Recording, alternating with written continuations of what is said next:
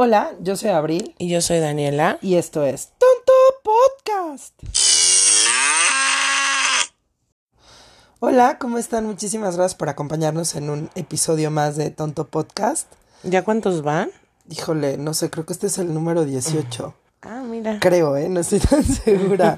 Pero bueno, ya llevamos bastantitos y estamos muy contentas de que nos acompañen en un episodio más. Y bueno, no sé si directamente ir al grano o pendejeamos como siempre. no, directamente al grano. En este episodio, la verdad es que nos quedamos, como ya todos lo saben, muy traumados, o yo, o, o solo yo, con, eh, con todo este tema de macabro y terror. Y yo soy súper fan de todo lo que es paranormal. Y aparte de todo, que soy, somos súper fans, porque las dos somos súper fans de lo paranormal. Sí. Eh, y bueno, ya no tenemos el pretexto de, Halloween. Pero también somos miedosas porque no hacemos nada, solo vemos. Ah, sí, solo vemos cosas Sí. y investigaciones urbanas y así tarugadas. Pero bueno, aparte de todo esto, eh, yo creo que de que nos quedamos con, bueno, me quedé colgada con esa, con esa época y todo esto que, que se puede exprimir de todos los temas que hay paranormales. Una de nuestras fascinaciones, o por lo menos a mí en personal, es el arte. Entonces, Dani tuvo la maravillosa idea de por qué no hacer un capítulo sobre, o un episodio que hablara sobre el arte y el misterio que hay en el arte. Pero es muy extenso, ¿no? Y no podíamos esperar un año. Sí, no, no podíamos esperarnos un año. Entonces, eh, en toda esta recopilación de datos que hicimos, creemos que hay dos tipos de misterio en el arte. Uno es todo lo que los autores intentaron decir o impregnar o plasmar en sus obras, que a lo mejor la gente se ha roto la cabeza tratando de descifrarlos, así como, no sé, Da Vinci y este... No sé, es que hay tantos cuadros, ni siquiera Pero Da hablar Van Gogh y pero es que esto. Da Vinci está, es como el más cabrón, ¿no? Híjole, O para mí es un genio, es que era alquimista, es que era un, era una persona subdesarrollada, Sí. punto. O sea, no, no, no hay, para mí no hay güey más inteligente y creativo que él. ¿Y si han descubierto sus misterios? Sí, cómo no, pro- no, no todos, pero había un, O sea, pero si hay algunos que neta no pueden. sí, no han encontrado la forma. Por ejemplo, él aparte de ser este pintor y ser un poco de alquimista y todo este show, aparte era inventor, ¿no? y, y, y tiene un buen de, de inventos que hay un programa, no me acuerdo si se llamaba, si se llamaba Sobreviviendo a Da Vinci o algo así. Y tampoco me acuerdo si era en Discovery o en National Geographic, pero eh, haz de cuenta que llevaban a la actualidad, o sea, intentaban con, en la actualidad armar o llevar a cabo los proyectos que tenía él y ponerlos a funcionar. Y, güey, había cosas que sí podían usarlas, o sea, que sí podían llevarlas a cabo así como su función básica, y hubo otras que ni siquiera pudieron entender. Es Pero todo era cañón. funcional, sí, es que él era un inventor, era un Ciro para loca de esa época, y que inclusive lo, lo tachaban de, de brujo porque no podían entender su, su creatividad y su intelecto. Es que era todo. Eh, Sí, güey, era un chingón. Ay, sí, te amamos, Da Vinci. Bueno, en fin, entonces, todas estas obras, vuelvo a lo mismo, las, las rodea un misticismo en sí por todo lo que representan, ¿no? Pero hay otro lado que es el dark side de, de esta situación de las pinturas, ¿no? No sé por qué dije situación, no tenía nada que ver, pero bueno, de este tema, que es las pinturas o el arte o las esculturas que están malditas, o sea, que, que tienen algo tenebroso, tétrico y monstruoso en su ser. O por lo menos eso dicen. Sí, por lo menos eso dicen, pero nos enfocamos a grandes obras. Creo Sí. que, creo que este, este programa a mí en lo personal me emociona mucho, está muy interesante. Y voy a empezar justamente hablando de este gran genio que es Da Vinci, porque hay una Mona Lisa que no es la que conocemos y se llama la Mona Lisa de Ilsworth. Casi el 100% de los visitantes acuden a visitar a la Mona Lisa al Museo del Louvre, ¿no? Pues es uno de los grandes misterios del arte. La ¿Y también está esta ahí? No, no, esta no está ahí. Esta es, eh, esta es la Gioconda, la que estoy hablando, la, la original que todos conocemos, está en el. Museo del Louvre. pues es- vuelvo a lo mismo, es uno de los grandes misterios del arte y todo el mundo ha intentado como descifrar qué era lo que este güey quería dejar ahí, ¿no?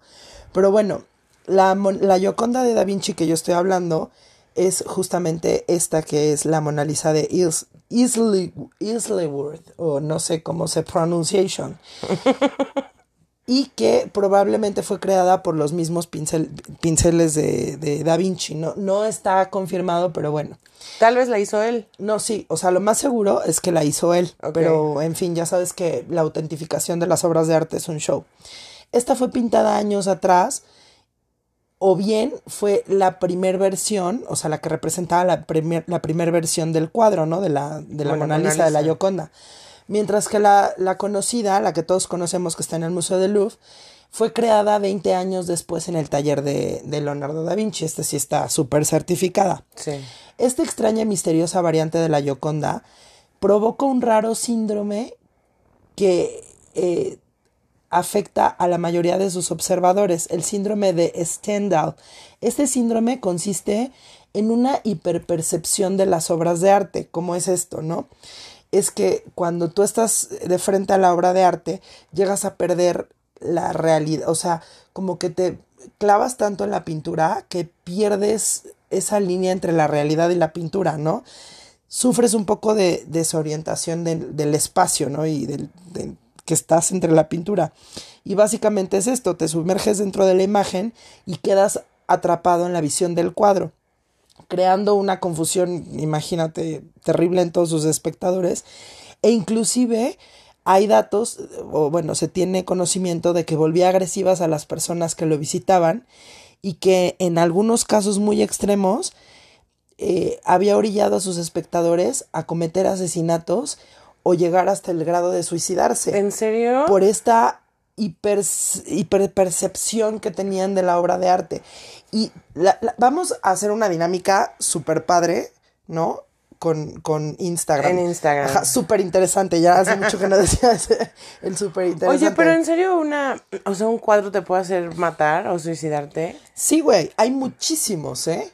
Ay, pero si lo tienes en tu casa y estás encerrado con velas negras en un cuarto viendo el pinche Matando, cuadro, toma- tomando sangre de gallina negra. Pero así, si vas al museo y lo ves, ¿a poco Si es empiezas? blanca, no funciona. No, Ok. todo tiene que ser negro, velas, Velas, todo. cortinas, tu alma. Pero así si vas al museo y lo ves, ¿a poco a- empiezas a matar en el museo? Pues- o la tienen resguarda- resguardada o no se sabe. Eh, bueno, no, esta, esta obra, creo, creo que, ay, no me acuerdo en dónde está. En fin, esta, esta sí no sé, siempre me, me metes en unos aprietos, güey. O sea, siempre me haces preguntas que, chicas, no sé qué contestarte, es así como, no, no. Híjole, ese dato sí no te lo vengo manejando.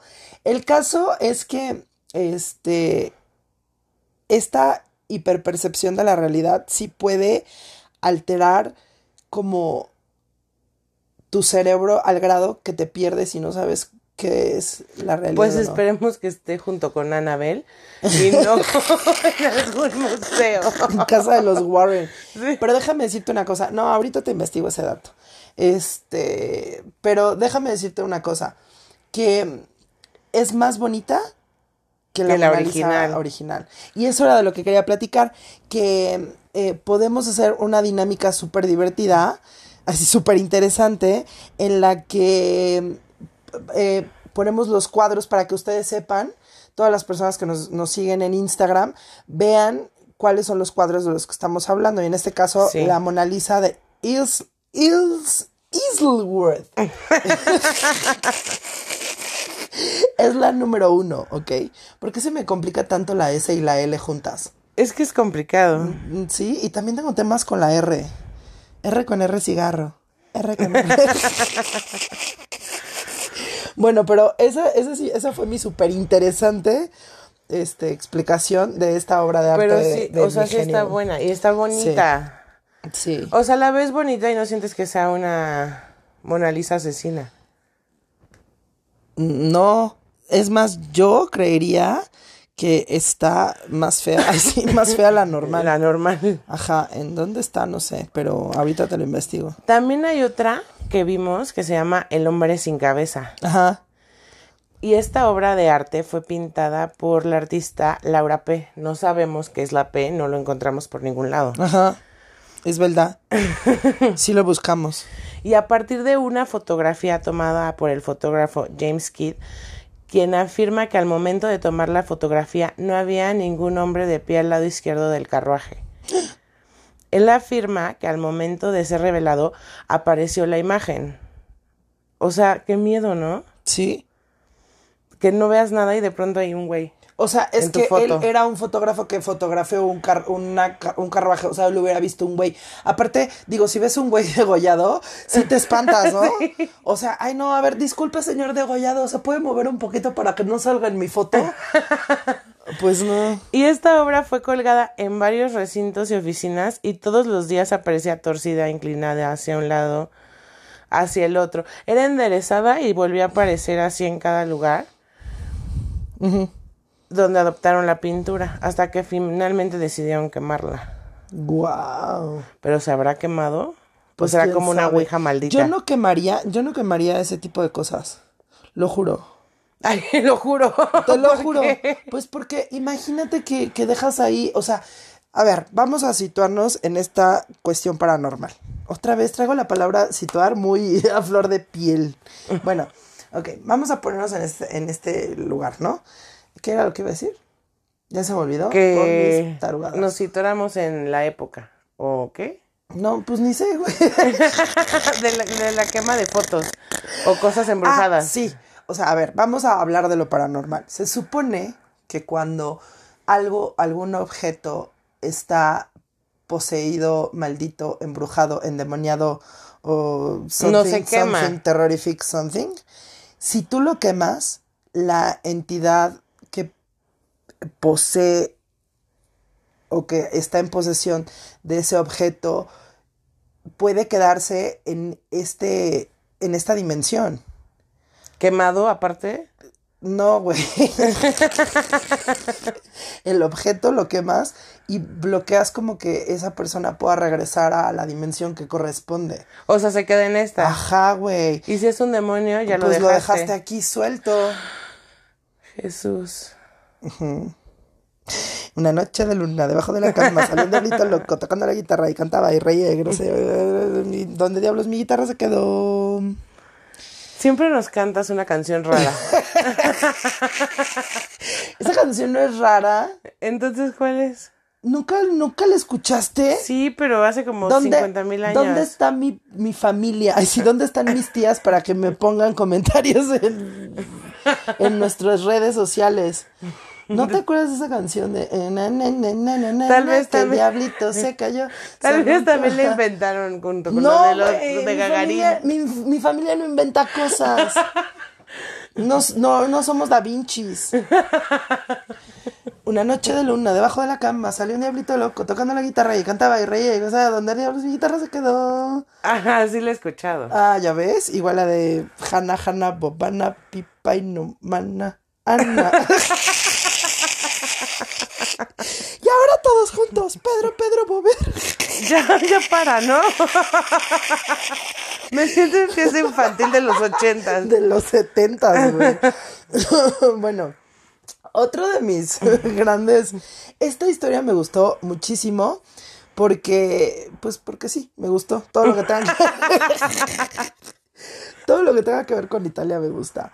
Pero bueno, este, esta historia se llama El niño que llora. Y existe todo un serial de un artista italiano llamado Bruno Amadio. Esto se compone por 65 retratos de bambinos huérfanos llorando. que el artista vendía a los turistas después de la Segunda Guerra Mundial. Vendía a los cuadros, no a los niños. Ok. Porque hace rato me preguntaste muy espantada. ¿Ese Vendía a los niños. no, vendía los cuadros, no a los niños. La pintura más famosa del autor es precisamente El niño que llora, que está oficialmente reconocida como una pintura maldita en casi todo el Reino Unido, pues según cuenta la leyenda, que Bruno Amatio encendía un cerillo durante, eh, delante de los niños que posaban para hacerlos llorar. ¡Qué ojete, güey! ¿Pero por qué con un cerillo? Mm, buena pregunta. O sea, ojete sí, pero Ay, a mí me prende el cerillo y no me pongo a llorar. Ah, pues a, a lo menos- mejor porque eran niños de la guerra les daba miedo el fuego, güey. Ay, pobrecito. No sé. O a lo mejor les decía, no te va a tocar pastel, apaga la velita. No sé, güey. o a lo mejor estaban en la oscuridad. Italiano loco. Ajá, pinche maldita, ¿por qué nos hacía llorar? bueno, no importa. Te amamos, Bruno. Hacia Amatio. arte. Ajá. Arte con el sufrimiento de los chavitos, pero en fin. Los, para, para hacerlos llorar les prendía el cerillo. Y desde entonces las reproducciones de este cuadro se han encontrado presentes e intactas en más de 50 incendios en toda Inglaterra. No mames. Ajá, entonces, pues ya, bye. Odian el cuadro y no lo quieren. Pues sí, güey. ¿Ves que no se queman las cosas malditas? Y tengo otra que también me encanta. Que esta sí, ya, les voy a contar la verdadera historia de este. Ay, si no les voy a contar la verdadera historia. de- este es el número 4 y ya vamos a acabar. Ay, sí, ya, se acabó el programa de hoy. No. Ay, claro que no. Sí, ya, bye. Nos vamos. Adiós. Esto fue tonto podcast. Esta es la Venus del espejo y esta es muy famosa. Esta pintura es del maravillosísimo, grandísimo, con ustedes, uno de los mejores pintores que ha tenido el mundo, el grandísimo sevillano Diego Rodríguez de Silva y Velázquez, mejor conocido como Diego Velázquez. El copión. El cop- no. Not. La pintura es todo un misterio, ya que los mejores especialistas en arte no han logrado entender por qué la mujer que se observa en el reflejo es una mujer con más edad. ¿Qué, o sea, ¿qué chingado se necesita para ser especialista de arte? No puedes entender qué es lo que él quería retratar con que la persona que se refleja en, en- en- del otro lado aunque no es, no corresponde al cuerpo, es porque el, el alma nunca envejece, la belleza nunca envejece. O sea, ¿está vieja y en el espejo se ve joven? ¿O al no, revés? es joven y en el espejo se ve un poco más vieja, de más edad, pero también se ve hermosa y yo siento que es como, como decir, güey, o sea, no importa la edad que tengas, la belleza siempre va a ser la misma, ¿eh? es lo que tú seas, tu reflejo, no importa la edad que tengas. Sí. Pero bueno, eso es lo que yo creo, no los especie no soy especialista, ¿no? Y mucho menos en arte. Estaría Este, padre, ¿no? Sí, pero bueno, yo no le encontraría como, ay, no mames, nos rompimos la cabeza descifrando qué nos quiso decir Velázquez con esto. En fin. y ahorita sí, todos los especialistas del Met muriendo. Así, ¡ah! no saben por qué, pero los güeyes del, que trabajan en el Prado les están reventando los oídos. ¿Está en el Prado? No. Está en la National Gallery of London. Ah, bueno, esta pintura, eh, eh, aparte de que no tienen, no tienen idea de por qué insinuaba una perspectiva tan errónea, también se le atribuyen varios eh, y terroríficos místicos accidentes, pues a todos sus propietarios en determinado momento les perseguían extrañas enfermedades, así como eh, severos daños económicos, ¿no? O sea que de pronto adquirían la pintura, pasaba a, a- su, a ser de su propiedad y empezaban a, empezaban a morirse sus caballos, empezaban, se les incendiaban sus haciendas, se enfermaban sus hijos, sus eh, eh, empleados, o sea, empezaban a tener un buen de, de llegaban a la locura, o sea, se quedaban en la miseria, se volvían alcohólicos, o sea, no saben por qué. Así que cuando empiezan a correr la voz, ¿no? Bola de chismoses, eh, eh, empiezan todos a querer inmediato a deshacerse de, de la pintura. Y no sé cómo llega a manos de otro, de otro cuate que este. Ah, porque aparte, eh, esta pintura tiene otro, otro, este. Otro misterio que no tiene nada que ver con que esté maldita. Sino que, por ejemplo, eh, pues no tenía nada de raro que se retratara a una mujer viéndose un espejo. Pero se sabe que es Venus porque el niño que sostiene el espejo es alado. Entonces, pues obviamente es un querubín. Y otra de las cosas raras que tiene ese cuadro, que no se sabe por qué lo pintó y que por eso también les causa un poco de enigma a los especialistas, es porque Velázquez todo lo que pintaba lo pintaba para el rey. Y este cuadro no lo pintó para el rey. Qué raro. O sea, Velázquez no podía pintar más que para el rey, ya sabes, eran empleados de los reyes. Ajá. ¿no? O sea, Como Miguel así, Ángel. Ajá. Bueno, pues él no podía pintar nada, no pintaba nada. En ese entonces, en su segunda eh, viaje a Italia, que fue aproximadamente por ahí de 1640 y algo, porque estos datos, sí, la verdad no los tengo precisos. Soy muy fan de, de, de Diego Velázquez y bueno, digan que sé que en esos años andaba en- por su segunda vuelta a Italia, ¿no? Pero sí, ya, no más detalles, no me chinguen. Entonces- sí, sí, sí, no, así que si querían aquí encontrar un... Ni que un- fuera su diario. Ajá, ni que fuera yo, ajá, sí, no. En fin, y más o menos por esa época, él solamente pintaba para el rey, entonces esta pintura no se sabe por qué la pintó ni para quién Chihuahuas la pintó. Pues ese era bien raro y bien enigmático. Y era un fregón, ¿no? Entonces todo el mundo quería, se andaban pasando la pintura y en algún punto llegó a, a este, tampoco sabemos cómo llegó a, a- O sea, pero lo que yo no entiendo es, llegan a los museos y se les acaban los embrujos. Pues no, no, no, no. De hecho, aquí, aquí hay, hay, hay varios, hay varios material sobre eso. Ah. Pero no llegan a los museos y se les acaban los embrujos. Pues es como Tutankamón, que porque yo no sé por qué no estamos hablando de, de Tutankamón. Pero Ah. Tutankamón es una grosería. O sea, todas las personas que profanaron su tumba, aparte se les dijo, "Ay, es que hay un misterio que no puedes abrir tumba porque si no Y te carga la vale. chinga". Ajá. A ver, vamos a abrir la tumba. ¿Qué habrá? Pues Tutankamón, Vivo, ¿no? Tutan... sí, ay, vivo. Pues ahí te va. Se supone que cuando tienen la barba para arriba es que el, el, el, el rey está muerto. Y cuando la tiene para abajo es que está vivo. Y la tiene cómo para crees abajo? que está? Ajá. Porque mientras esté la leyenda viva, él va a estar vivo. No, es que Tutankamón Como Santa Claus. Voy a, vamos a hacer un especial de cosas interesantes. De Tutankamón. El rey Tutankamón. Güey, es que es súper interesante. bueno. Ay, lo amo, lo amo sin control. Así lo amo, lo amo muy, muy cabrón. Sí, Tutankamón también es su... Pero ¿por qué si te dicen, no lo abras, lo abres? No vayas solo, vas. Pero entonces en los museos también han de espantar horrible, ¿no? Ay, por supuesto. Imagínate, es, es, había en Airbnb uno que te podías quedar en el Museo de Louvre una noche. Te no, güey, Y te no llevaban a cenar a una parte del museo super mamón, así en el comedor de hace 500 mil años. ¿qué? Güey, pero yo no podría dormir. ¿Por qué? Tenían la cama donde está la pirámide, o sea, veías ese cachito de París. Pero qué miedo. Porque soy latina famosa, pero no rica. Así es la vida. Bueno, está bien, porque solo soy latina. Y también en Madrid hay una escultura que está en el Parque del Retiro. Esa sí tuvimos oportunidad de verla. Sí, pero, o sea, yo no me sabía la historia y la vi y no sentí que quería matar a nadie Ajá, ni que porque me no fuera. pagamos por una, un historiador en el Parque del Retiro. No, pero yo me imagino que una obra de arte maldita la ves si algo te debe de provocar. O sea, yo la única obra de arte que no está maldita o no sé, que he visto que la gente llora como desquiciada es Las Meninas. De Velázquez, el gran Velázquez. Yo dije, ¿qué les pasa a estos ridículos? ¿Por qué están llorando en el museo? Y volteo y veo ese cuadro, sí te dan ganas de llorar. Es que como no te van a dar ganas de llorar, esa es una de las... Son las meninas. Pero es, o sea, es lo que te digo, provocan eso, pero de ahí a matar, está cabrón. Sí. Bueno, esta estatua está en el Parque del Retiro.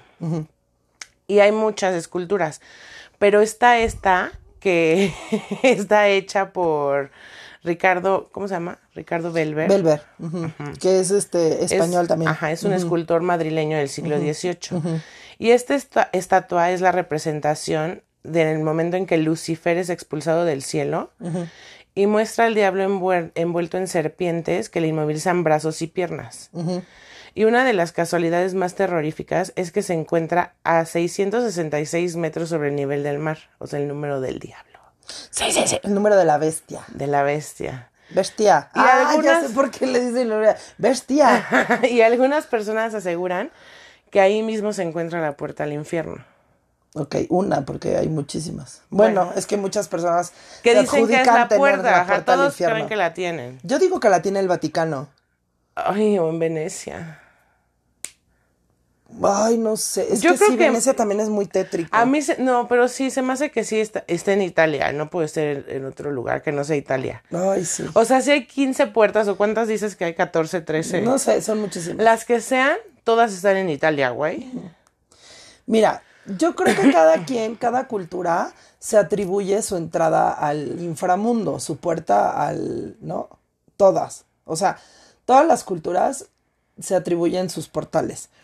Si nos vamos un poco más por la historia, pues bueno, cambia mucho. O sea, hay una variante de, de estratosférica. Pero sí, yo sí estoy totalmente convencida Que donde está el bien tiene que estar el mal. que en donde está el bien tiene que estar el mal. Y el Vaticano es un lugar que tiene esa dualidad. O sea, yo creo que Por el lugar más que es el ah, recinto. Por el lugar que es, Es que el más recinto- tiene todo el mal de todos esos culeros. Perdón, pero es que no podía decirlo de otra manera. Este es un programa no laico. no, no, no, este, no profesamos ninguna religión. No, Exacto. Creemos en Dios y en todo. Ya no voy a hablar de más cosas. y nos encanta el Vaticano, pero pero sí Y también nos encanta la baticueva. y más el batimóvil. Aunque solo lleguemos a, a batidora. no, sí, pero bueno, volvemos a lo mismo. El punto es que donde viven mal, y tú eres muy atinada en eso, también tiene que reinar el bien y el mal, ¿no? Y bueno, el Vaticano es un recinto que es súper, súper importante porque ahí era donde iban a vaticinar, ¿no? los romanos. Y entonces era un punto estratégico y pues por eso la iglesia dijo callitos. Se lo robó. Y se lo chingó, ¿no? En fin, como muchas O otras sea, debe- cosas que la iglesia es ha un- dicho callitos. es un punto energético, no sé cómo se le pueda llamar. Estratégico. Muy cabrón. No, es que la ciudad del Vaticano es impresionante. Digo, eh, no quiero sonar ni pretenciosa en nada, habrá mucha gente que lo conozca, habrá otras personas que no han tenido la oportunidad y todo se puede en esta vida, si les gusta, háganlo. Pero sí, la verdad es que yo puedo eh, jactarme de haber tenido la maravillosa oportunidad de vivir una experiencia impresionante en Roma, porque tuvimos un, un este, eh, un guía, un historiador, que aparte de todo estaba, ay Dios mío, Bien qué sabroso. guapo. Si ese era el mal, invítanos a pecar. Estaba guapísimo el güey. El caso Sí. es que tuvimos. Hasta le pusimos atención. Sí. No perdió nuestra Bueno, atención las cinco horas. Parecía que le poníamos atención. No, yo sí. Sí, yo también. No, ¿cómo no? No, no, no. Y aparte, Eso debería de ser, que los guías estuvieran guapos. No pierden tu atención un segundo. eso es un poco sexista. O guapas. También es sexista, no importa. Sí, no importa el género. Si eres o pero no seas guía de turista. Bueno, el caso es que tuvimos la, maravillosa oportunidad de tener un historiador increíble como guía de turistas y solamente para nosotras, o sea, fue privado. El, el tour que tuvimos, no sé por qué, de verdad que ese viaje todo nos No salía llegó, na- perfecto. no llegó nadie No y llegó nos lo dio nadie. solo a nosotras. Y nos lo dio solamente a nosotros. O sea, entonces fue un, un tour increíble y toda la explicación fue fantástica. Pero sí, cuando nos explicó toda esta historia del Vaticano, sí llegamos a la conclusión de que ahí vive el diablo. Claro, es el papa. Todos los papas. Volvemos a ver. No so- somos un, un podcast no like. Bueno, Y también hay otra escultura, que esta se llama La Mujer de Lem, que es mejor conocida como la diosa de la muerte. Y es un pequeño ído- ídolo presumiblemente de la fertilidad, hecha a mano de piedra caliza aproximadamente en el año 3500 antes de Cristo. O sea, ¿cuántos años tendrán? Miles. Y ha llevado a la muerte de varias familias enteras tras su posesión. Después de su descubrimiento en Europa del Este en 1877, cayó en manos de su primer propietario, que se llamaba Lord Elfont. Y algunos años después, misteriosamente, él y toda su familia murieron. Y así sucesivamente fue acabando con la vida de las familias que en algún momento la tuvieron en su propiedad. Su último buen dueño fue el Sir Alan Beaverburg, que al conocer el misterio de inmortal poder de esta pieza decidió donarla al Museo Royal Escocés. Después de haber perdido a su esposa y a sus dos hijas de una trágica manera. Se dice que el em- inve- otra vez me trabé, investigador restaurador que curó la mortal eh, escultura murió un año después de haberla manipulado. Entonces ya nadie la tocará en el museo. Pues yo creo que no. Eso me trauma. Sí, a mí también me trauma. Me gustaría saber cómo, cómo tratan esas cosas. Pues con mucho cuidado. O sea, Oye, pero- quiero hacer una aclaración porque también me traumé. Dije tres veces, somos un, somos un, un podcast no laico. Soy una estúpida, güey. Es laico. Es laico, güey. es la cuarta vez que lo Sí, dices. güey, es la cuarta vez que digo que yo, que, que mi religión es la... No, güey, no. No, no, no. Somos un podcast laico. Por algo somos tanto podcast. Aparte, Sí. es muy de madrugada y yo ya estoy durmiéndome. Sí, yo- Yo no. Yo no. Yo no. y bueno, este, no sé, volviendo al tema porque me traumé y te interrumpí, pues yo creo que está muy cañón que, que, que pasen esas cosas en los museos. O sea, imagínate que su curador murió. Ajá, o, O sea, sea- lo debes de tener como, no, de una manera que no se pueda tocar. ¿Cómo? Pues no sé, en un, en una, en una Pero es lo mismo, güey. Y no la gente que lo va a ver debería haber un letrero que diga advertencia, puede causarle digo, la muerte. te O digo sea, que debería de estar con Annabelle. Exacto. En la casa de los Warren. Y el cuadro demoníaco Ajá. de la Mona Lisa. La Mona Lisa. Demoníaca. Demoníaca. Demoníaca Lisa.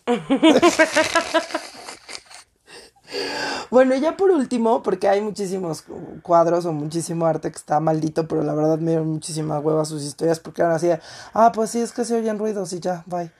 Entonces, Se cayó un día. sí, un día se cayó, pues sí, güey. Un día de un terremoto. Tembló y se cayó. Yo digo que era- estaba el diablo porque por eso tembló. sí. Bueno, otro, el número 7 de esta historia es Y el último. Y el último es El hombre angustiado. Y la extraña pero fascinante historia de este cuadro nos sitúa al norte de Inglaterra, cuando la abuela del actual propietario recibe el cuadro como regalo de un amigo muy querido. Pero ella ve el cuadro y pues como que le resalta, ¿no? Porque sí, la verdad sí está bien creepy. No me muero, o sea, no me da miedo si lo veo. Y pero sí, imagínate que te paras un día al baño y ¿sabes? te encuentras esa chingadera. O sea, no te da miedo si lo ves, pero sí que miedo tenerlo No, en sí tu está casa. fuerte. Es el número 7, para que no se lo pierdan. Ay, sí. y este, y sí está creepy, ¿no? Entonces la, la, la, la abuelita dijo, algo está muy mal aquí, ¿no? Y entonces empezó a, a indagar a ver qué onda. Y se dio cuenta de que, pues, el autor era un güey que había sufrido un fuerte desorden o fuertes desórdenes mentales que lo llevaron al suicidio. Y en su cuadro representaba, o en su obra, la angustia y la frustración o desesperación en la que él vivió padeciendo estas enfermedades mentales. Que ahorita te voy a así hacer una, un- Un análisis. una- no, pues no un análisis, pero lo que yo creo de también de algunas enfermedades mentales que no tienen explicación, ¿no? Y entonces, pues este güey como que ahí dejó eh, impreso su, su, su, pues no sé, su dolor, güey, ¿no? La pintura estaba hecha a base de su sangre mezclada con aceites, o sea, no era óleo así, nada más así. Ay, qué horror. Sí, güey, o sea, bien, bien loco el güey. Y este, y pues a la señora le dio susto y decidió guardarlo por más de 30 años en su ático. Pues es que sí, güey. Pues, como no, imagínate. Pero es que yo no lo hubiera Saber guardado. que tiene la sangre de alguien. Yo lo voy a tirar, súper Yo te lo tirado. hubiera tirado. O sea, con sangre. Está cañón. O sea, sí, no, no. Sí, siempre que alguien encuentre un cuadro en la basura, neta no lo recojan, porque Puede es algo ser creepy, maldito. Claro, por supuesto. O algún muñeco. Oíste, mamá, no recojas muñecos que te encuentres en la calle, mamá, repito. y, y bueno, este, la, la señora lo guarda en su ático. Pero pues obvio tenía a su familia y su nieto, pues creció viendo este cuadro y le llamaba mucho la atención. Cuando se muere la abuelita, el nieto toma posesión de esta extraña pintura, pues vuelvo a lo mismo, siempre la había visto, le había llamado la atención y pues cuando estás chavo, pues te vale gorro la vida. Y entonces, este, se lleva la pintura a su casa, ¿no? Y el señor se llama Sean Robinson. Y él cuenta que la colgó en su recámara. Ay, no. Y empezó, sí, güey, y empezó a ver, pero aparte este hombre hace como, como que empieza a documentar, creo que por ahí del 2010, empieza a subir videos a YouTube de cosas raras que le empiezan a pasar en la casa. Y entonces, este, este güey empieza a ver una sombra en su, en su recámara y empieza a tener extrañas visiones y, y era intimidado por una sombra espectral que rondaba su habitación, a su esposa la, la espantaba y cosas así súper, súper, súper frikis, ¿no? O sea, sí pasaba así súper cosas bien locas. Este es el más Pues raro sí. de todo. Sí, la verdad es que sí. Y entonces eh, el, el güey decide, eh, tú me contaste, ¿no? Meterlo en su sótano. Y cuando Sí. desaparece la pintura, Es que ya todo el mundo se estaba quejando en su casa. ajá, y Y espantaba dice a, sus a hijos, a su esposa y todo el pedo, la ¿no? peor fue que un día la esposa estaba acostada y, y sintió que él En se su acostó y no había nadie. Y volteó y no había nadie, ¿no? Y entonces dijo, ya voy a guardar el cuadro en, en el ático y a lo mejor están sugestionados. Ajá. Entonces lo guarda y todo el mundo ve que lo guarda y un día dice, lo voy a sacar a ver si era sugestión. Y vuelven a empezar a espantarlos. Sí, pues aquí dicen que empezó con azotones de puerta, la sensación de que nunca estaban solos, que siempre había alguien que los estaba observando o que había alguien que, que los estaba siguiendo, inclusive intimidando, o sea, físicamente cerca. Empezaron a escuchar golpes muy violentos en las madrugadas. Y cuando gritos. lo sacas de tu casa, no se queda ahí. No, porque si lo que está maldito Es el cuadro. es el cuadro, el cuadro se va a ir con su demonio. Luego los venden así en las subastas. ventas de garage. Ajá, güey. No, y a mí que me encantan las antigüedades y todas esas cosas. no, yo estoy segura que sí, no. no Mejor no, no. así como comprarlo hecho ahora como vintage. Pero pierde su encanto. Pues sí, pero no está maldito. Pero, güey, imagínate que tienes algo que pintó un chingón y que tiene más de tres siglos, güey. Pero sea, imagínate que vuelve loco a alguien que va a tu casa sí, y te mata. pues ni modo, que ya se chingó el asunto. Pero Y pinta algo con tu por- sangre. Morí por Rembrandt. Y te quedas atrapada en ese cuadro. Ay, no, está horrible. Así como el retrato de Dorian Gray. Bueno. El caso es que empiezan a tener este tipo de gritos, gemidos de dolor muy fuertes. Escuchaban que del cuadro eh, salían voces y había, había ruidos ex- extraños, ¿no? Y, y aparte que todos los atacantes de su familia eh, sufrieron bastantes agresiones. Un día su hijo lo aventaron desde... Ah, porque lo, lo, lo tenía en el ático y entonces un día lo, lo baja al sótano, me parece, y el hijo venía subiendo las escaleras y sintió que lo, sintió que lo empujaron y lo derribaron. O sea, no sufrió heridas graves, pero lo tiraron de las escaleras con muchísima fuerza. Entonces este cuate dijo, ya, bye. O sea, pues se acabó, sí, ¿no? Y estas fueron algunas de las situaciones sin explicación que dieron inicio con la llegada del macabro, del macabro cuadro, ¿no? Y este enigmático lienzo ha sido analizado por expertos paranormales que inclusive han hecho sesiones espiritistas para mate- materializar la sombra que surge del cuadro, presenciando así diversos fenó- fenómenos. O sea, se ha materializado una persona espectral cuando hacen sus sesiones espiritistas, güey. Ajá, yo creo que sí, que quedó en un tormento. Él mismo se condenó a, a la pintura, güey. Claro, la pintó con su sangre O y se quién suicidó. sabe que lo haya condenado a la pintura, porque yo vuelvo a lo mismo. No todos los desórdenes eh, tienen explicación. Yo creo que a lo mejor si tienes un arma, una, un, eh, un espíritu atormentado, eres un alma atormentada y, y estás encerrado en un cerebro que no sabe cómo explicarlo, también sientes, te pasan cosas raras. Claro. Como la película esta de. ¿Cómo se llama? Insomnia o no. Ay, ¿Cómo se llama esta película de Holly Berry? Ay, no me acuerdo. Eh, eh, ay. Fuck. Erótica, ¿no? Erótica es un. Una tienda de juguetes de sexuales. Abril. juguetes sexuales. No, este. esotérica, no. Esotérica es un juego de, de brujas. Gótica. Ah, gótica. ¿Ya sabes cuál? Sí. Es buenísima, si pueden véanla, porque está muy así retorcida al final, te, se te vuela la cabeza. Y bueno, este cuadro, ah, bueno, te digo que este güey empieza a subir videos en el 2010 y ya había parado. Y se lo llevaron algunos expertos, lo estuvieron analizando, lo estuvieron ahí jugando a la ouija. Y tú, ¿quién eras? Y ya sabes, y manifiéstate la chingada. Y le regresó a este güey. Entonces, él en el 2016 subió videos de cuando regresó el cuadro a la casa, otra vez empezó a pasar todo esto, pero él, él prefirió quedárselo. Y eh, él sigue siendo el dueño actual hasta el, hasta el día de hoy. Y entonces eh, dice él, asevera, que cada espectador que decide visitar la obra de arte empieza a tener mareos, alucinaciones, visiones, o sea, que llegan a ver al, a, los espectros, o inclusive hasta sangrados nasales mientras lo observan. ¿Y por qué lo tiene? Pues no sé. Loco. Sí, está loco. Qué miedo. Sí, está cañón. Sí, la verdad, sí, yo no, yo no, yo lo sacaba en mi casa a la primera. Pues yo también. Ha de ser horrible vivir en un lugar donde espanten. Pues sí. Pero bueno, ya hemos contado varias anécdotas. O sea, güey, sí yo creo que todo, todo tiene energía. Pero si la solución es sacar el pinche cuadro y vivir tranquilo. ¿Te acuerdas esa vez que veníamos caminando oh, en Madrid? Era en Madrid, ¿verdad? Veníamos caminando en Madrid y nos encontramos un cuadro loquísimo, loquísimo, nuevo, perfecto, precioso, intacto. Estaba muy loco, muchos colores, muy colorido, realmente se veía muy bonito. En la basura. Y yo, que tengo una extraña fascinación por ser Pepe, me encanta ser Pepe Nadora.